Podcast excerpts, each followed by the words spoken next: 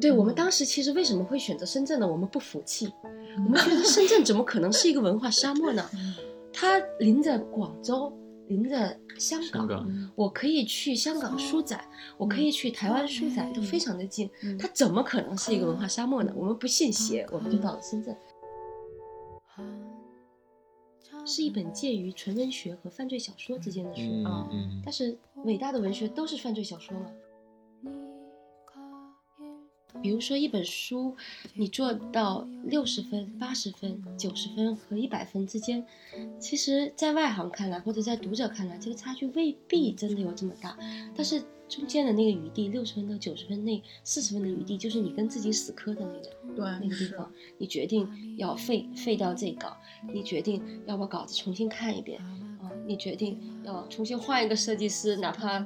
可能会同时得罪两个人，甚至得罪一整个团队的人，你决定要把你的文案推翻，再写一稿，再写一稿，再写一稿，其实就是这个跟自己死磕的那一部分，超出责任的那一部分。可能我们能管它叫热情，可能我们管它叫勇敢，可能我们管它叫，啊、比如说，嗯、偏执症都行。然后接下来我们要出十三幺，十三幺就是一个更更啊，复杂的许志许志远那个十三对对对对幺吗？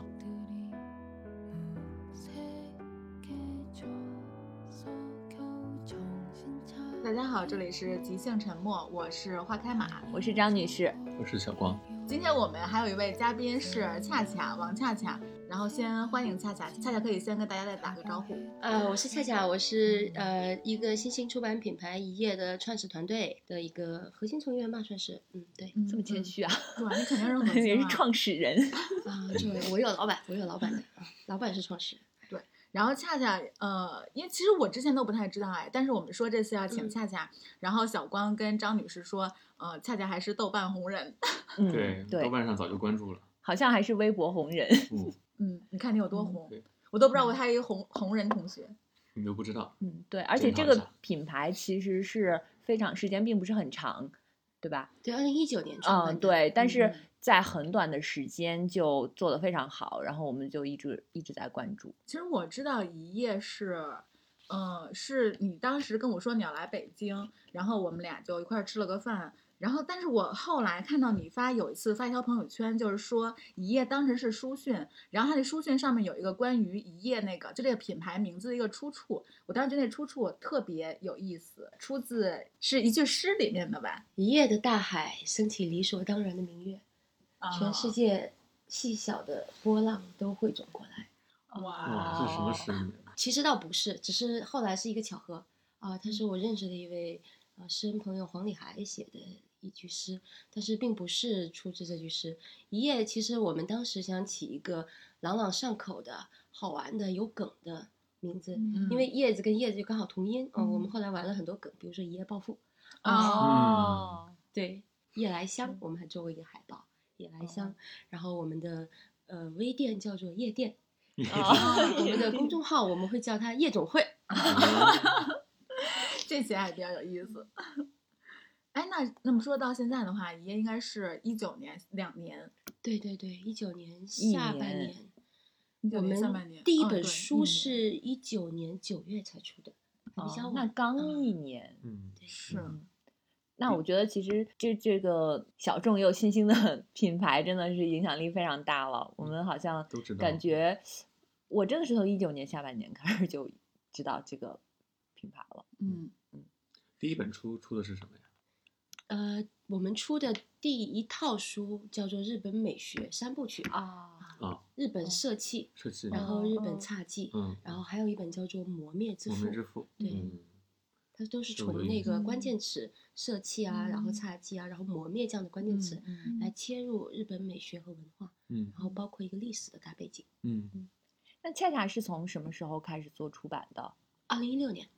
是你研究生毕业之后吗？哦，没有，我研究生毕业之后做过很多很奇怪的工作，哦然后我是二零一六年才开始做出版，其实应该入行时间很短，到现在大概是四年。哎，但是你不很早之前就在新民说吗？对我二零一六年到新民说，哦啊，然后第一份工作就是主编，我是一个非常非常奇怪的起点。哇，起点好高 对，这不是奇怪的起点，这是高起点。第一份工作就是主编，花开马，你看看，然后只带了一个人啊，还没说完，然后只带了一个人，就光杆司令，哎，主编、副主编没人了。新民说是在广西吗？对，新民说其实是在广西成立的，呃，他是我现在的老板范鑫老师成立的，在、呃广西师大出版社成立了新民说，后来因为桂林它相对来说对出版相对来说比较窄嘛，这个天地，嗯我们就新民说整个搬到了深圳。哦对，我是呃，所以说我的职业生涯应该是从深圳开始的，哎，正正式是从哪深圳开始。年搬到深圳？二零一六年七月搬到深圳。哦，嗯其实新民说也是一个就是在业内比较知名的一个出版品牌了。那为什么你要想到要从这样一个很好的起点又很高的 这个起点又要跳出来呢？我我之前说我老板范鑫，他是创始新民说了之后跳槽到得到，哦，就我当时是新民说的策划总监，但是我当时是确实是感到在深圳到达了我的职业瓶颈，就是因为深圳它是一个非常非常孤独的城市，我现在想起来嗯我还是觉得很孤独。是一个文化沙漠吗？嗯，可以好像大家都会说深圳是文化沙漠。对我们嗯当时其实为什么会选择深圳呢？我们不服气，我们觉得深圳怎么可能是一个文化沙漠呢？嗯它临着广州，临着香港，香港嗯我可以去香港书展，我可以去台湾书展，都非常的近。嗯它怎么可能是一个文化沙漠呢？我们不信邪，我们就到了深圳。后来发现，哎，真是一个文化沙漠。哎，还挺高兴的。但是巧了，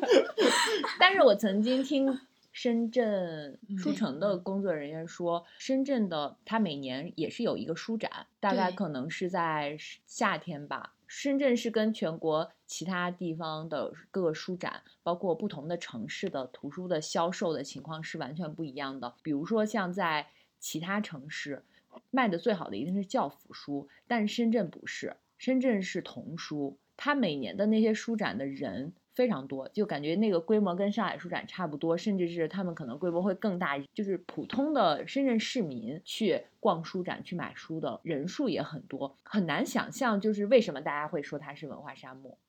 深圳现在我想起来，依然觉得它是一个非常特别的城市。我觉得它对于中国来说，它就像是一块飞地嗯，啊。呃，深圳有深圳读书月，嗯然后有深圳十大好书，嗯对，其实都非常嗯有影响力。就你可以感受得到，深圳市政府对读书啊、对文化这件事嗯情是大力扶持的。嗯然后包括我们当时选择去深圳，其实也是觉得它会有很多优惠的这种政策，会有很多政策扶持。但是深圳特别的地方就在于它的制造业、它的别的这些行业太发达了。啊啊，我们就显得很孤独，在我们在那边是没有同行的。嗯我觉得出版业是一个非常需要同行的行业，就需要嗯你需要，尤其是我来到北京之后，这个对比特别强烈。嗯这边有同行，有作者，有译者，我的译者资源和作者资源一下子就变得格外的丰富起来。然后接触的同行也非常多，然后对比深圳的时候，我就发现我们当时特别的孤独，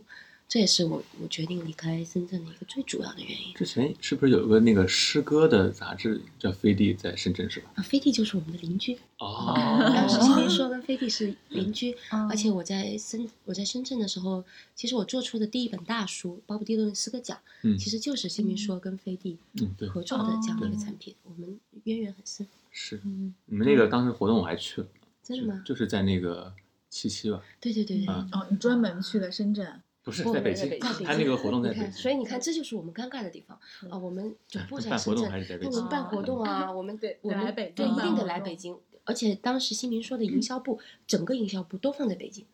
这个特殊性，嗯北京这个地理有特殊性。嗯对，那所以现在新民说就都在北京了吗？现在新民说啊，营销部依然是在北京，嗯但是编辑部编辑部总部在深圳，所以它中间有个割裂。这也是我决定离职的另外一个原因。我觉得，因为我当时我的角色是一个策划总监，我是要粘合这两个部门的，嗯但这两个部门割裂了，就相当于脑袋和身子嗯不在同一个地方。嗯这对我的工作来说其实很痛苦。嗯嗯，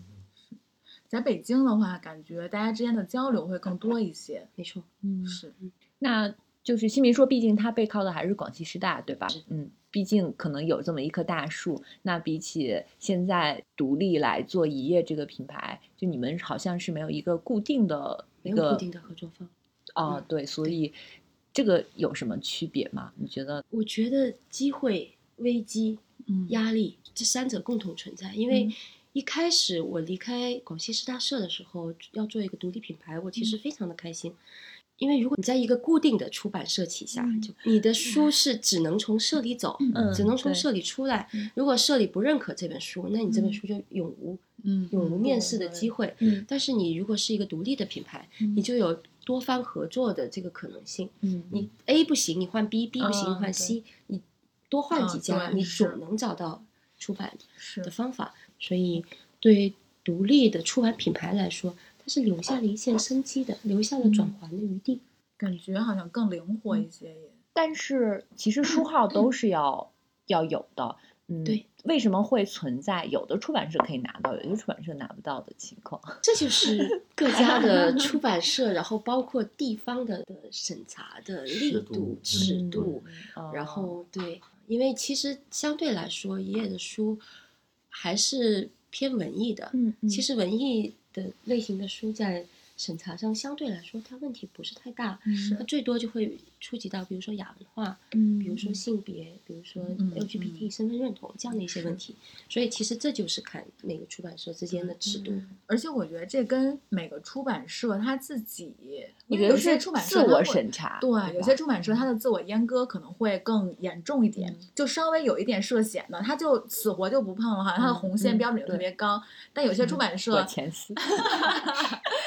但有些出版社，我觉得他对自己的尺度，或者说他在做他对做出版这件事，他可能会更自信一些，然后感觉他自给自起码给自己给自己设的那红线的尺度会稍微低一点。那你刚才说的呃压力的方面是哪些呢？压力的方面就是，虽然你可以转换，你可以各方各方各面的找机会，但是这个东西毕竟是不确定性的嗯啊，就是你不确定你到底哪一朵云彩会下雨，嗯只能有时候你只能靠天吃饭。那如果都不行，那你也没办法，或者你要多试几家，又不像呃国企，它会有一个固定的来源，我们没有这个来源，我们要花很大的力气去多方的碰壁，这样是一个机机会，这样这样就是机会背后的压力。同时，我们也知道这个，嗯，书号现在这个数量在在减少在缩嗯水，所以各家都会把这个合作的价码提高。对，然后这对民营公司，尤其是对我们这些并不以畅销书为主的，相对来说这个选题比较小众的、量也比较小的出版公司来说，压力就非常的大。嗯，你想，一本书能挣多少钱，能把这嗯个、对，成这个本太成本给挣回来，给给覆盖掉是。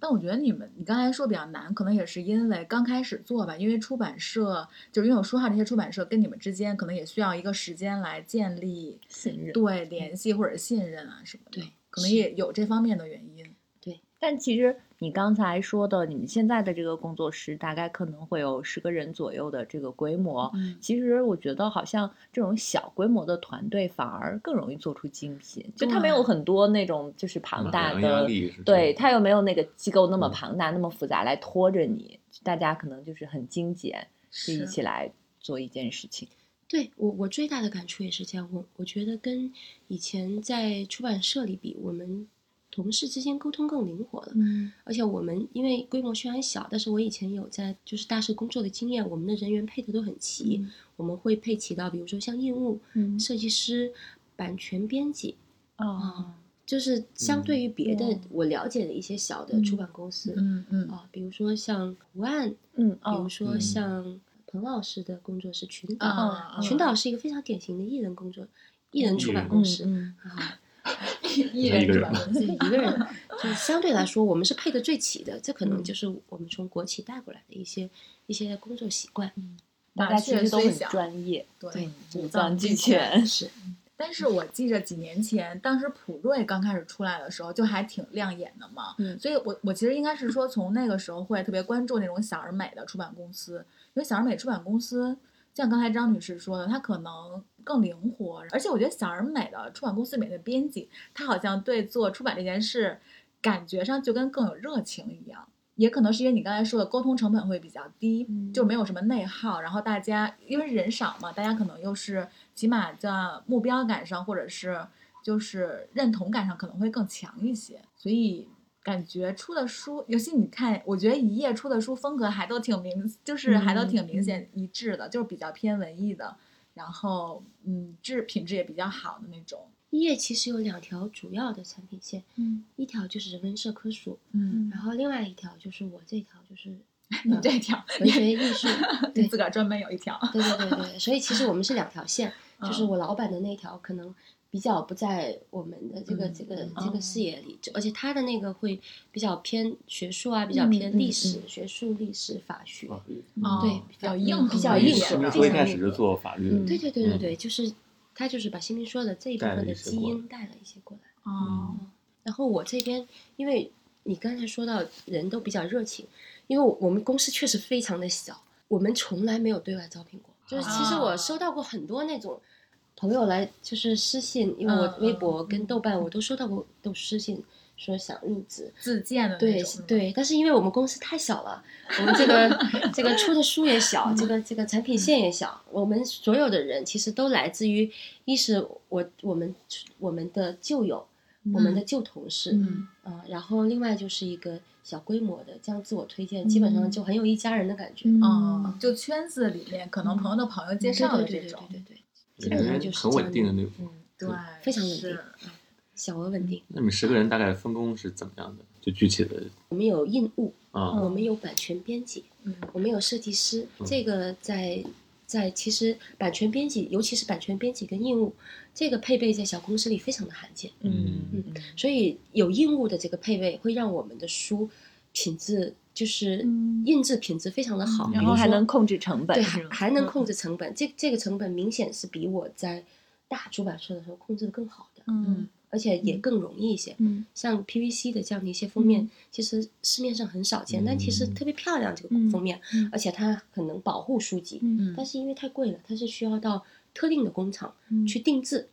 啊，这样需要印印务对来沟通对沟通，然后它的业务范围要非常广，嗯。然后版权编辑专门来处理版权事务，啊。对，然后设计师也是，我们呃自己的设计师做封面，嗯。我们现在看到像往复书简的封面啊，嗯然后像日本设计的封面都是我们的设计师西河来操刀的，嗯。然后剩下的就是编辑，呃，两条线的编辑，我这边我手下一共两个编辑，一个做专门做日本线，另外一个专门做欧美线，嗯。就两个人分工非常的清晰。嗯然后人文编辑的话，就是历史和法政类的这两类。嗯嗯，分工清晰，便于写作。对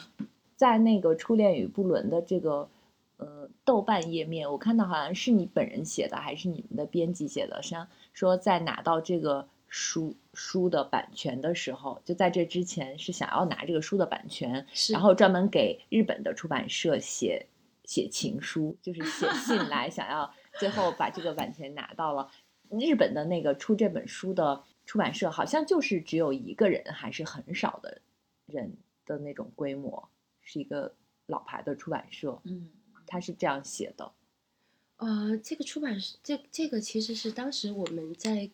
竞价的时候，嗯因为我们的规矩就是竞价的时候，如果我们觉得呃比较拿捏、比较不好拿捏的版权，我们会写邮件来争取。其实这个写邮件的这个事情，在出版界不算多罕见，嗯啊，不算多罕见。当时是这样的，我带着我的日本文文学线的这样的一个责编来一起操作这个事情。我决定要拿版权了之后，我让他给我出一个给日方的这样的一个自我介绍，就是关于介绍我们品牌，嗯然后关于介绍我们后期的这样的一个呃出版计划、营销计划。这个时候我就觉得。编辑的这个热情确实很重要。嗯我们这个日本文学线的责编呢，其实是一个新编辑，嗯这是他转型向编辑的第一份工作。他对这个事情确实是充满了热情和热爱的，然后对板板垣老师也充满了热爱。他是以一个新编辑的这样的一个激情来写，来把这封信本来比较常规的这样的一封，我要求写的这样的一封呃嗯品牌介绍信、营销介绍信，写成了一封情感很丰沛的情书，我们叫它情书。我当时后来我拿到这个信一看的时候，我也很感动，我就觉得这种新人、年轻、年轻人的这种热情都在里面写的。热他说写的，他说他连夜看这本书的时候怎么感动啊，然后那种看剧的时候的那种那种句子啊，那种金句怎么进入心中啊？我觉得这种原生态的表达特别打动人。后来我跟我们的这个译者其实都有介入，在不断的修改这封信，嗯呃，保留了新编辑的那种热情，然后加入了一些呃主编的理性、译者的一些部分，然后让这封信变得更完美。然后哦这封信才是一个真正的能够你在版权事务中能够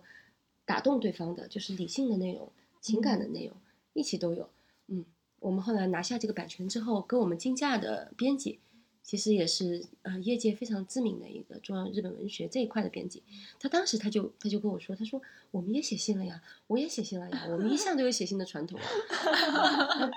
两封信的这个这个这个区别在哪呢？我我自己的猜测可能就是，我觉得还是我们这位新编辑他的这种热热情，情他的这种嗯新人的这种感性的这种力量注入在里边，嗯这个东西是很珍贵的。听起来有一种理想主义的光辉。嗯 哇，看来做出版其实真的能发生、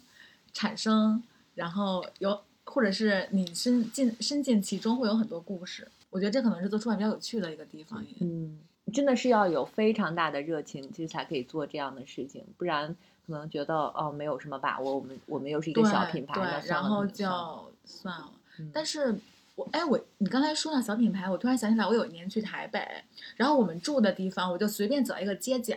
然后左手边跟右手边就分别有两家的出版社，就你明显能看出来，它其实是就是不大比较小的那种出版社。我觉得中国这两年，中国大陆这两年是不是也稍微就你自己的感受，会觉得有这么一个趋势吗？就是会有一些稍微可能规模也小一点，但是它可能特色更鲜明一点的，就我们说的小而美那种出版社，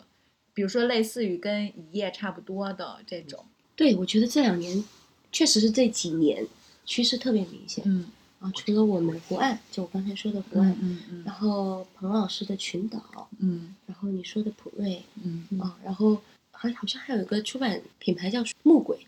专门做那个传统文化的，哦。木鬼然后有书字美、哦，有书书志美哦对有书字美哦对，王二若雅老师的《倾城》啊，对，还有那个金金马洛老师的《独蜜》啊，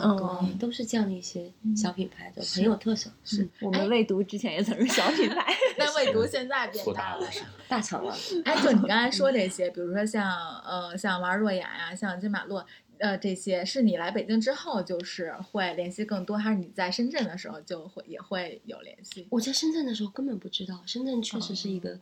一个孤岛。嗯，看恰恰恰恰已经说好几次了，看来深圳真的是。但是我觉得这样不太好啊！你说中国这么多城市，每个城市其实都是会，就大家还是有读书的诉求的。嗯但是真的很多出版机构大大小小都集中在北京上海嗯其实都没有太多。确实是，是上海最近也有一些吧，雅有众对，啊对雅众是嗯雅雅众众是嗯，嗯，对，主要还是有一些大出版社内部的一些小的工作室的这嗯对对种对，我新民说其实就相当于是嗯大的出版社孵孵化出来的。嗯像中信的大方，中信品牌太多了，我是都搞不清 中信们那个它是工作室工作室制的，啊，对。它的每个工作室之间差距就真的非常大，大的就像嗯一个独立品牌。嗯但其实跟我们上次的嘉宾，呃，扎总他的工作室也差不多是这样子的，就大公司里边的工作室那，个是吧？现在好像好多出版社都是走工作室这个路线，然后它的有有一个小品牌，然后做一个分支，然后把这个分支做精做细那个感觉。对，因为对出版来说，它就非常适合这种小团队作战。对，嗯真的感觉目前来说，看来越来越像了。嗯，那一页这一年的时间，一共大概出版了多少？出了多少种书？在一页这个品牌下面，十来二十种，哇，十到嗯二十种，在你们才一年，嗯那其实十个人，其。实才俩编辑，就已经挺多的呃了吧。他这边两个编辑，嗯，我这边两个编嗯辑，然后我领导那边也是两个编辑。对啊，一所以我们满打满算就是，而且有一个编辑中间还有交错，就是走了一个，来了一个，嗯嗯啊，所以长长期，今年大部分时间我们专就是责编是三个，因为我是主编，我领导也是主编，我们两个剔出来的话，嗯专门看稿的编辑只有三个。但我们书相对也比较小，比如说我们诗集出了两本，一本只有一一一百来页。哦 嗯我们出了文库本，可爱的那文库本种四本，然后现在还出了一本手账。哦，但是你们的书大多数都是外版书，其实外版书操作时长、时间周期会更长一些。确实是，对，因为你要跟版权方、跟对方出版社有一个沟对沟通的过程，然后还要找译者，对还要对啊，这找译找到合适的译者也没有那么容易。嗯，确实。是，但是来北京之后，这个译者的资源大大的扩张了，确实是。来北京之后，我觉得找译者也变方便了，是吧？跟作者吃饭一般也是大的外语语种嘛，英语跟日语为主，没有出没有出过小的语种我们现在开始签西班牙语的作家，啊。哦我们马上要出的一本书还是尼日利亚的作家。尼日利哦 尼日利亚讲什尼日利亚官？方语言是啥呀？是英语吗？呃，他虽然在尼日利亚出生，但是是在英国长大。那本书是入围了布克奖，然后拿了英国国家图书奖这样的一本书。啊、对现在是到进展到什么阶段了？啊，马上就要下场了。他的书名很好玩，叫《我的妹妹是连环杀手》，哦这个这个这个名字好像好 有点猎奇。是是一本介于纯文学和犯罪小说之间的书。嗯嗯，但是伟大的文学都是犯罪小说嘛，罪 罚，对吧？对不对？这么一说的话，还确实。不是颓不是。我我们我要把这句话记下六六来。六，伟，而且这本书还是关于女性复仇的。啊伟大的神话也都是女性复仇，对不对安提戈涅、汉尼罗伯，对不对？嗯然后金羊毛、美迪亚的故事都是女性复仇的故事，嗯所以它其实是一个，我觉得是一个，我们的文案上说这是女儿与女友们的痛快复仇，是一个暗黑版的《姐姐来了 哎，我觉得这句文案可以，这请我们的听众对重点关注。女儿和女儿和女友们的复仇。》。对，它的完整文案是致命的美貌、暴力的蒙太奇、嗯，女儿与女友们的痛快复仇。这个文案是你写的吗？哦，对对对，我主主要我就是专门负责写文案、看稿，没有编辑们看的好。哎，那比如说从去年到今年，你刚才说你们出了十几二十本书，你自己印象最深的，或者是你最呃感情，你跟哪本书的感情是最最深的那应该还是《往复书简》。啊对往复书简，我们从跟选题开始就有很多故事，嗯包括他的生命，他的封面的诞生长达六个月，非常的漫长。嗯，当时疫情期嘛，我们我跟设计师因为这本书的这个封面不停的改稿，我们都互相折磨，互相折磨的都要拉黑对方了。对。然后最后封面出来，大家如释重负，所有人都很喜欢。嗯，对他，我们其实，在九月新书盘点的时候有推荐过这本书。嗯，它是外面有一个信封，是，嗯，然后这本书其实成绩也非常好，就是它在豆瓣的虚构类热门榜在现在是在第二名。嗯，这么厉害，嗯因为上一期节目里面张女士推荐了这本书，然后想让我就看完了。这本书其实因为它字数比较少嘛，我应该是一个晚上就看完了。看完的时候中途还看哭了一回，然后我还给张女士发微信说，竟然把我看哭了，因为它就是两个故事对，一个是初恋的故事，一个是布伦的故事。我觉得，嗯，看完之后，因为张女士在上期节目里面她说，她其实是四个很孤独的人的那个故事。嗯看完之后，确实就是，嗯，确实是这种感觉，就是那，但是可能初恋的故事会更唯美一些，对，然后其实觉得这个书里只，对，这个书里只出现了四个人，就是他们通信的、互相的这些人。但其实，在这个故事里还有更多的人，比如说初恋里边的那个女生的未婚夫，嗯然后布伦里边他们各自的伴侣，就老对对对就是私奔的那一对，嗯，你就会觉得其实那些人他们也是孤独的人。是没错是。所以看完了之后就觉得他写的其实好像，因为他下笔其实很节制也很克制嘛。但是其实如果你真的琢磨进去，就你真的看进去的话，会觉得他的感情其实还是挺浓郁的。对，没错，我们都说板垣老师是爱的灵魂捕手，他的嗯书写都是献给孤独者、献给少数人的这样是书写。对，就是你会觉得他真的能打动到你的那个感觉。因为我之前就我在做这份工作之前，我刚毕业的时候也做过在出版社在磨铁做几年那个呃编辑嘛，然后我在那个时候就比较喜欢一个台湾的一个出版，我们都叫他出版教父，就詹宏志。对我也很喜欢他。对，然后他前几年应该是在大方出他那本《旅行与读书》的时候，然后中信大方请他来做过一次线下的讲座。他的那个讲座里面，他就讲了一个编辑力的问题。然后他当时说的那个还挺打动我的，因为我后来其实不再做编辑这份工作了嘛，但我就会觉得，呃，他当时他那讲座的主旨就是说，他觉得编辑就编辑的能力，其实你在之后不论做任何工作的时候，其实你是都能用得上的。我还真的有这个感觉，就是他可能需要，比如你做编辑，可能有你需要做策划，那可能需要做市场的调研，然后你需要，其实你也是需要把一本书想着说怎么样这本书跟他的读者之间建立一个桥梁嘛，然后你就要在这个这个过程中想各种各样的方法跟办法。但其实我们之后做的很多事儿，我觉得他的思维，他的思维的角度跟模式其实可能都大同小异。这就是那个张宏志说的编辑力。然后我就想问一下，就是你。就是你，因为你也做这么多年，一直做编辑嘛，你会觉得，就是因为你在做编辑，你可能也做过其他的工作，你会觉得说，编辑就在编做编辑的过程中，呃，你的那个能力被锻炼的、被培养那个能力，跟其他的做其他工作的时候有没有就是异曲同工的那个感觉？或者说，你你觉得那个张宏志那个编辑力，你会怎么你会怎么认为？哦，我很认同。因为我觉得编辑确实是一个非常独立，然后需要非常多的整合能力、综合能力去做的。我觉得有时候编辑有点像导演，他有点像一个导演的角色，只是他面对的只是纸质书，就像你说的，他需要策划，他需要看稿，需要执行，需要讲文案，然后现在的编辑还需要营销，嗯，对，还需要出去社交。哦，我看有些编辑群，青年编辑群通常都是五百人。五百人的大群，然后编辑们在里面。我今天要把这期节目发到群里。群主通常也是年轻的编辑，嗯，对，需要出去社交，然后去有些编辑自己出去做 UP 主，有些编辑要去学着做一个网红，就像我，智商书这样的一个吉祥物，去给同行做一些转发证书，嗯，所以综合来说，它确实是一个非常能够在行业其他行业继续流转的能力。不过呢，不过因为我在新民说跟我在一页的时候，因为我们公司小嘛，基本上招人都是我亲自上，所以其实我还担当了公司 HR 的这样的一个角色。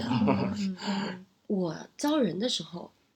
虽然我觉得编辑力确实是一个能够通约的能力，但是我招人的时候，我一定会这么告诉想要入行的小朋友们，我说你们要一定要想清楚，编辑也有可能是一个封闭的行业。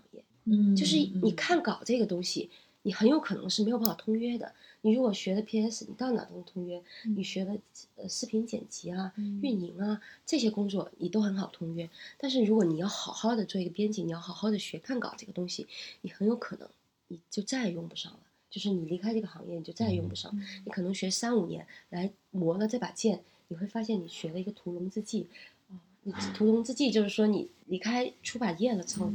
你发现你这个这个本事再也用不上了，很厉害，但是没有什么卵用。嗯，是，对，所以它其实有两方面，一方面，你的编你的看稿能力很可能离开出版业一无是处，就是一无用处。呀另外一种可能就是，如果你把自己当做一个产品经理，你把自己当做一个导演，你去锻炼自己的策划能力、沟通能力，然后社群运营能力、营销能力这些能力。是可以同约的，嗯，所以它其实同时存在于一个编辑身上，就看让你就看你要成为什么样的编辑，对，嗯，对，是。那你在招编辑的时候，你最看重的是哪一点能力呢？就是，就可能对一个新编辑跟有经验的是不一样的吧，标准上来说。对，嗯。但是其实我更喜欢新人啊，对，就像我没接触过这行。对，就像我之前说，我我我很这种，我让编辑去给我写一个。呃，品牌介绍、营销、营销介绍的信，然后他写成了一个情书，但是让我觉得很感动一样。嗯，我可能，我可能还是更看重人的热情、勇敢、热情。对，嗯，因为其实相对来说，编辑招聘门槛相对高，门槛相对高。嗯，基本上我们收的简历条件都很好。嗯。基本上都是硕士，嗯，然后基本上也都是一些人文学科、历史啊、中文啊、硬件条件都不错，硬件条件都差不多。那在这些差不多相同的条件中当中，热情跟勇敢绝对是最占上风的、最闪亮的那个特质。嗯嗯，是。而且我觉得做出版也是需要热情的。嗯，我觉得任何行业都需要热情。出版尤其出是版尤其因为穷，嗯回报太低是吧？对对对对对，我觉得因为我回报太低。因为像出版的话，它其实是特别个每个个体都是特别的，所以它其实可能更需要你真的喜欢这个事儿。而且做出版其实挺繁琐的，包括上次扎总来那期我们也聊到了，就是你要处理的很多问题其实很细碎。对你对你如果真的不呃没有热情，然后不沉浸其中的话，你可能都会觉得挺烦的那种。而且还要反反复复的沟通，还包括一个封面的话，如果说因为你像你刚才说，你说你在做往复书简跟那个设计师，然后有很就是有很很多次，然后恨不得拉黑对方。对，如果这个时候，但我觉得这也是因为双方都有热情。嗯比如说，比如说我没有热情了，然后我就觉得啊，那差不多就得了吧。那但是这个时候，其实你很难做出一本说真正你自己也喜欢，也让别人喜欢的书。所以我觉得做出版真的是一件需要热情的事儿。嗯对你，你这个总结非常对，你你提醒我了，就是其实，比如说一本书，你做到六十分、八十分、九十分和一百分之间，其实，在外行看来，或者在读者看来，这个差距未必真的有这么大，但是中间的那个余地，六十分到九十分那四十分的余地，就是你跟自己死磕的那个对，那个地方，你决定要废废掉这稿，你决定要把稿子重新看一遍，啊，你决定要重新换一个设计师，哪怕可能会同时得罪两个人，甚至得罪一整个团队的人，你决定要把你的文案推翻，再写一稿，再写一稿，再写一稿，其实就是这个跟自己死磕的那一部分，超出责任的那一部分。可能我们能管它叫热情，可能我们管它叫勇敢，可能我们管它叫，啊、比如说，嗯、偏执症都行。嗯，是，我觉得磕出来了，可能就是高光时刻；对，是，嗯那磕不出来就是至暗时刻。嗯，所以你有你有过至暗时刻吗？往复的封面磕不出来的时候，确实是至暗。嗯我我我能感觉到设计师的情绪已经到了要崩溃的边缘了。我我自己没说，但我也已经要到了要崩溃的边缘。但是这个时候一定有得有人先挺住，啊、挺住了。那个时候我忍住没发飙，啊他忍住没拉黑我，然后我们再试一稿，然后结果结果就过去了。所以一共大概改了多少稿？不记得了，嗯有一段时间他就在频繁的换换封面图，嗯他在揣摩我的意思。到嗯到那个时候，你可能已经感觉到设计师已经是一个情绪到了嗯要爆发的阶段。是，嗯，就是你总是不满意，然后总是对他已经不知道 该，就是他已经不知道说我该要怎么做了，他已经没有他自己的想法，他只是在想你的想法。此刻，此刻设计师最怕说，那就用最最初的那个，戳中了很多人。对，还是第一稿 好，就会发现。哎，那你觉得做出版让你觉得最难的是什么？就是因为你们还做外版书，其实外版书一个是周期长，还有一个就是中间它又多了很多环节嘛，比如找译者啊什么的。其实每每多一个环节都会增加很多难度。就这一年多两年做一页，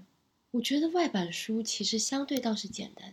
因为你的作者在国外，哦或者已经死了。哦，你的作者，或者死少了一个跟作者沟通的环节。少了一个跟作者沟通的环节，相对来说，它都是你自己可以把控的东西。我觉得相对来说，其实可能难的还是做原创书、本版书，嗯嗯因为你要面对很多关系。作者是一个活生生的人，他有他的审美，他有他的情感，他有他在意的地方，他要的时间节点，他想象中的封面，那是他的书。这个时候，编辑是不能把自己放的太大的。嗯这个编辑，这个时候编辑要知道怎么去跟作者沟通。嗯你终究只是这本书的编辑，那这本书真正的主人，真正要传达的意思，真正要传达的审美是作者。我觉得这是一个做原创书的编辑应该想通、应该放下的地方。尤其是像我这种做惯了引进版的书，再去转向原创的时候，我要过自己这一关其实很难。以往都是我说了算，尤其我入行就是主编，我说了算，我太习惯我说了算了。我封面我说了算，文案我说了算，出版时间我说了算，想怎么改稿我说了算。那这个时候，如果我有一个作者，这个作者他有他的审美，他有他的意志，他有他的决定权，他对这本书其实负最大的责任，这本书对他也负最大的责任。那这个时候，一个大的、一个有着大自我的编辑和一个有着大自我的作者进行碰撞的时候，编辑怎么往回撤，嗯怎么服务好作者，这太难了。我我嗯这个是我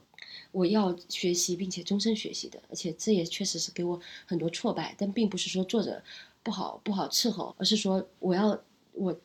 要通过很多的碰撞去学习到编嗯辑如何往后撤，如何让书去传达作者的意志，但传达作者意志的同时，又以编辑的专业能力，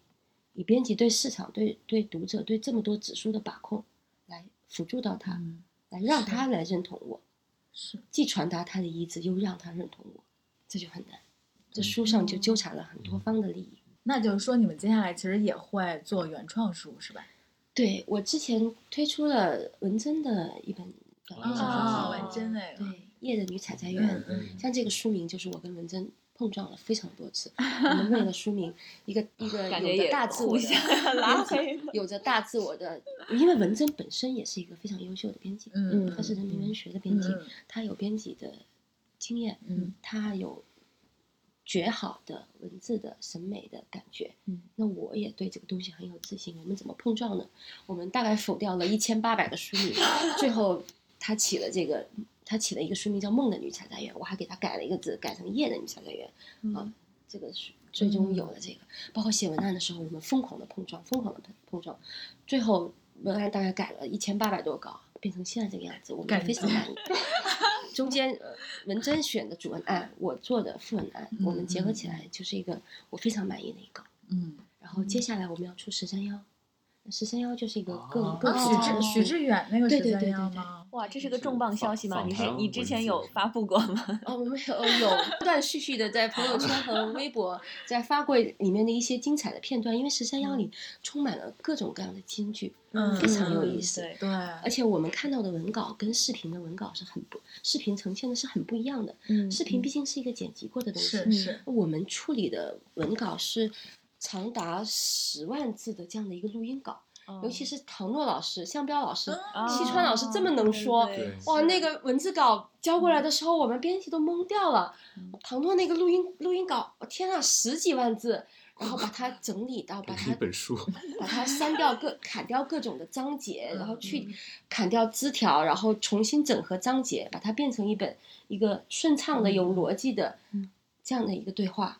这个过程非常的艰难。哇，所以是怎么拿到十三幺这个选题对，的？我刚才也想问，你们有没有竞争者？像这种应该是比较抢手嗯跟热门的。哦，这个是我们老板范鑫老师拿下的选题的，嗯，进行了非常多的沟通，嗯然后有一个互相信任、互相选择的这样的一个过程。十三幺是一套非常庞大的书，嗯，它我们是把四季一起推出了，哦中间我们拿到拿到差不多整理好的文字稿是第一、第二季，嗯第三、第四季全部是录音文字，嗯，就是录音稿，呃，录音文件直接转理成文字稿。这个东西，它尤其它又是口语，嗯，它非常工作量工作量非常的大。所以这个书什么时候出啊？我们计划是下周下场，哦啊，都已经下场了，下周可以下那也就是说，最近下场的书还挺多的，都很值得期待。对对那也就是说第五季也快播了，对，嗯第五季也快播了。嗯，第五季也采访了一些精彩的人啊，哦据我所知。不能剧透是吧？嗯今天节目信息量太大了，有非常多的剧透。嗯，是那我们时间也差不多，最后为即兴沉默的听众推荐几本书吧，就推荐你最近在读的书。推荐我最近在读的书，我最近在读的那就是十三幺了，都是稿子哦 对，都是稿子。稿子那我们今天 其实我们就可以重磅推荐一下。你看下周下场的话，对大概推一下时间，上市对对，订货会的时候呢？差不多，差不多。那也就是说明年一月份底，十一月底哦这么快？对，因为印刷的时哦间我们嗯也是自己能够把控的嘛，我们业务特别好，嗯之前嗯说过，嗯，还有专业业务就是不一样。专业业务是不一样的。嗯，哎，我其实还有一个小问题，嗯就是因为你们现在其实风格书籍的风格算是基本还是比较恒定的，是吧？比较偏文艺的，还有一个稍微硬核一点的。就是你们这风格是在做书，就是做这个品牌之初就敲定的，还是说之后就是你在之后风格会会有一些转换吗？现在有这方面的想法吗？我觉得我们的风格确实是在呃品牌形成之前就形成的，它是嗯其实是我在新民说里嗯呃逐渐形嗯形成的一个审美。我们现在品牌主要只用两个设计师，嗯，而这两个设计师不知道为什么，他们给我们品牌做出来的书之间还真的有嗯挺像的。挺像的地方。嗯，别的读者有的读者甚至分不出来哪本是哪谁做的，嗯会有这样的一个现象。除了西河还有山？川是吧？对山川山川哦山川是我在新民说的时候就一直合作的设计师，对我们的品牌 logo 也是他做的，感觉都是老班底，嗯，是 一夜这个其实磨合的非常好。对，对是是，那我们就期待一页能够发展越来越好，出更多的书给 读者们。对嗯。但是我私心还是希望一夜，嗯，就保持它不太大的一个不要做大规是模吧不要做大我觉得离成为未读那样的规模应该很远。对，未读现在应该都算是比较大的一个规模了，就是在。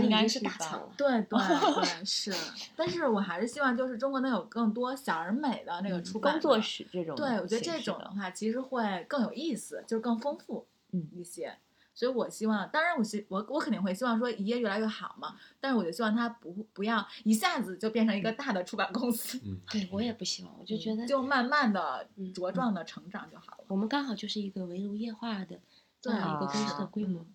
好呀，那我们今天就到这里，然后最后还要有一个福利给大家。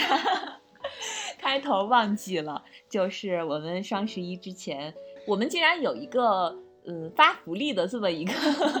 动作，也是很让人意外。毕竟我们也没啥名气，就是大家一定要去淘宝。你没有听错，是你手机上的淘宝的搜索框去搜索“我们爱即兴读书”这几个关键词。啊，我们爱即兴读书，对一定要去搜索“我们爱即兴读书”这一句话，然后呢就会有惊喜，因为它会弹出一个页面，就是你可以拆红包，拆的这个红包呢是就搜索密令可以获得两个红包，这两个红包分别可以在十一月一至三日，还有双十一当天使用，之后每天都去搜索，就每天都可以去搜索这个就这一句话，然后还可以开一些就是其他的一些红包啊什么的。刚刚我们的嘉宾恰恰他搜索了一下，竟然得到了虾米一个月的会员。我好像也搜到过这个，我还曾经搜到过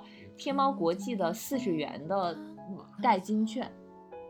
所以大家一定要去多多搜索。好的，这是一个我们第一次好像有这种福利。谢谢大家。